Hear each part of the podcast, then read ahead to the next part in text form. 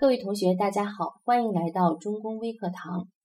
探究申论本质，传递中国声音。我是中公教育的申论老师刘艳飞。今天我们一起探究的热点话题是社会主义核心价值观。社会主义核心价值观呢，是我们当前国家大力宣传的内容之一。我们在电视上、媒体上，甚至走在街上、坐在车上，社会主义核心价值观无处不在。就如习总书记所倡导的那样，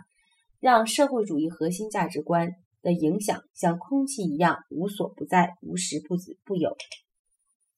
只有这样，我们的社会主义核心价值观才能成之我们成为我们取之不尽、用之不竭的养分，成为我们的精神需求。啊，那么在这样一个大的倡导之下，当今社会又发生了哪些热点事件，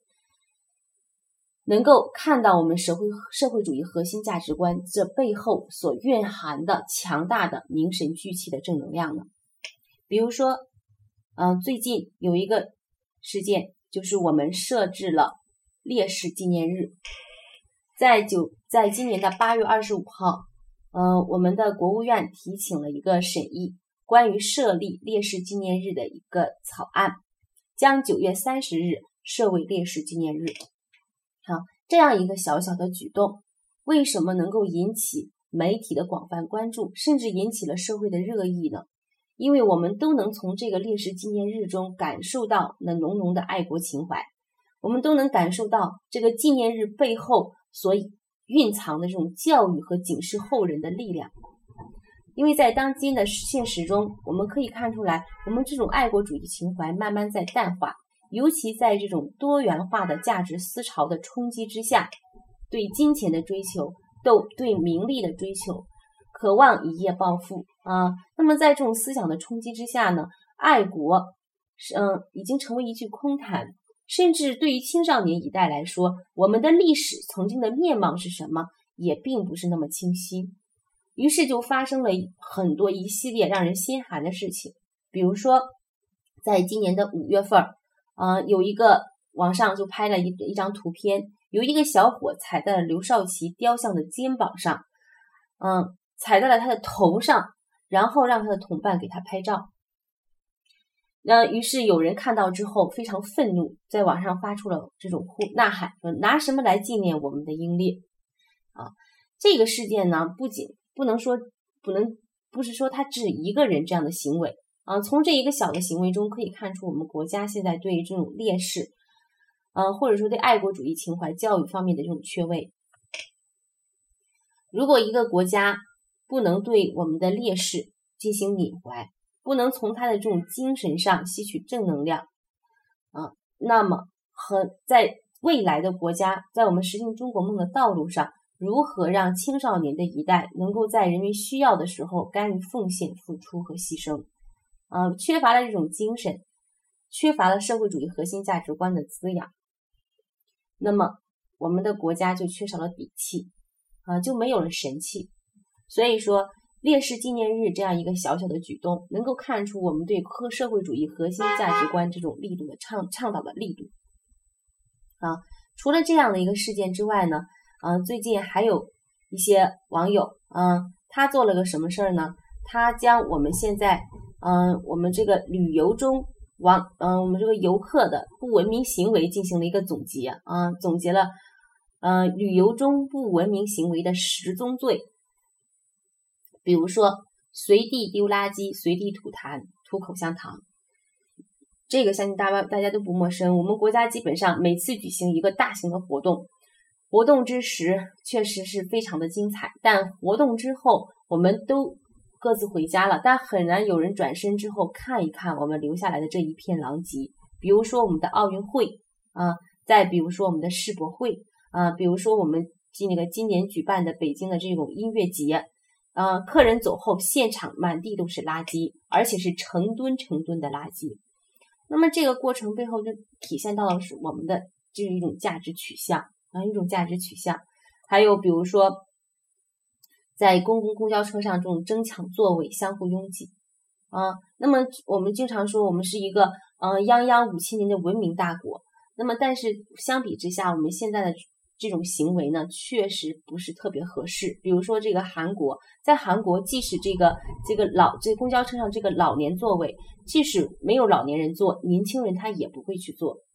啊，年轻这个过程，从这这一个小的举动就可以看出来社会主义核心价值观的必要性。嗯，那么这些十大不文明行为，它背后蕴含的深意是什么呢？啊，它也是对我们来说，对我们对我们这个行为的一种要求啊，我们要友善，要友善的去对待我们的身边的人，友善的去对待我们这个社会，友善的对待我们身边的一切的事和物。所以说，这个才能体现出公民的文明素质来。所以，友善的含义它也是非常的丰富的啊。那么，再一个，第二个、第三个社会热点事件是什么呢？大家现在应该看到，我们的国家在我们这个新闻呢，新闻媒体在大肆的倡导我们什么家风、传家宝、校训等一系列的这样的节目。比如说，我们曾经创、曾经这个宣传过焦裕禄啊，焦裕禄同志。嗯，他曾经是怎么去无私奉献的，在自己的工作岗位上如何去敬业工作的？而今他的子女又怎样在平凡的岗位上去默默的生活？对组织没有任何要求，没有特殊，没有任何这种特权的思想，啊，就发挥自己的一点滴的光和热。通过这个焦裕率的这种行为的宣传，他又在干什么呢？他其实也是在向我们传播的是什么？一种敬业的精神啊，一种敬业的精神。再包含再一个，我们的乡还有什么样的热点事件呢？比如说我们的这个每年的感动中国的十大人物啊，这里面不乏有很多敬业的、诚信的、友善的这样一些新进的典型。啊，那么从通过这样的热点事件，比如刚才我们说的，呃，设置烈士纪念日啊，嗯，通过烈士纪念日去让我们再去唤起我们的爱国情怀。再比如说，嗯。我们游客的十大不文明的行为，通过这个不文明的行为，让我们去友善的去对待周围的所有的人和物。在我们在我们说的这个焦裕禄家风传家宝这样的一个宣传，让我们看到了敬业的重要性。嗯，最后我们说这个感动中国十大人物，再一次让我们看到了诚信、友善等等这些人物身上的一些光辉。嗯。所以说，我们现在很多的媒体所报的一些社会热点事件，它都是与社会主义核心价值观紧密相连的。就好像我们生活在大自然之中，我们刚才说要让社会主义核心价值观的影响像空气一样无所不在、无时不有。那么，空气带对我们来说是时时都需要的、不可分开的。那么，现在媒体对这个社会主义核心化价值观的宣传，它已经融入到我们生活的每一个角落。所以说，同学们在学习社会主义核心价值观的时候，不能够只知只知其形而不知其神。不仅要背下那几个重要的标语，关键是要能够将这些内容、这些号召与我们当前所发生的一些社会热点事件紧密的联系。如果有一天我们的申论考试在材料中出现了相关的热点，是否能够将这些热点与内容紧密结合起来呢？比如说，我们的二零一四年地市啊考的这套题，幸福总是充满着缺陷。在这套题中的材料，这个材料中其实就已经蕴含了社会主义核心价值观的内容，只不过不是特别明显。命题人其实只要只要稍微改一改这个题目，结合这个材料，我们就可以写一篇关于社会主义核心价值的内容。幸福总是充满着缺陷，材料里面谈到，那么。幸对幸福的认知，嗯，直接决定了我们能否正视这些缺陷，去拥抱幸福。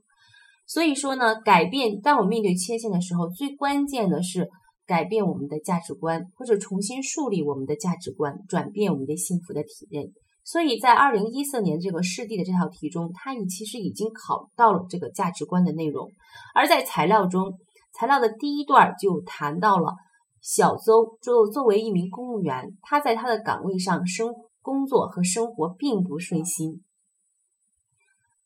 他觉得这份工作没有什么挑战啊，连自己的体型都和思想都被体制化了，所以想跳槽呢，但是又没有勇气。那么很多考生在看到这个材料的时候，感觉很懵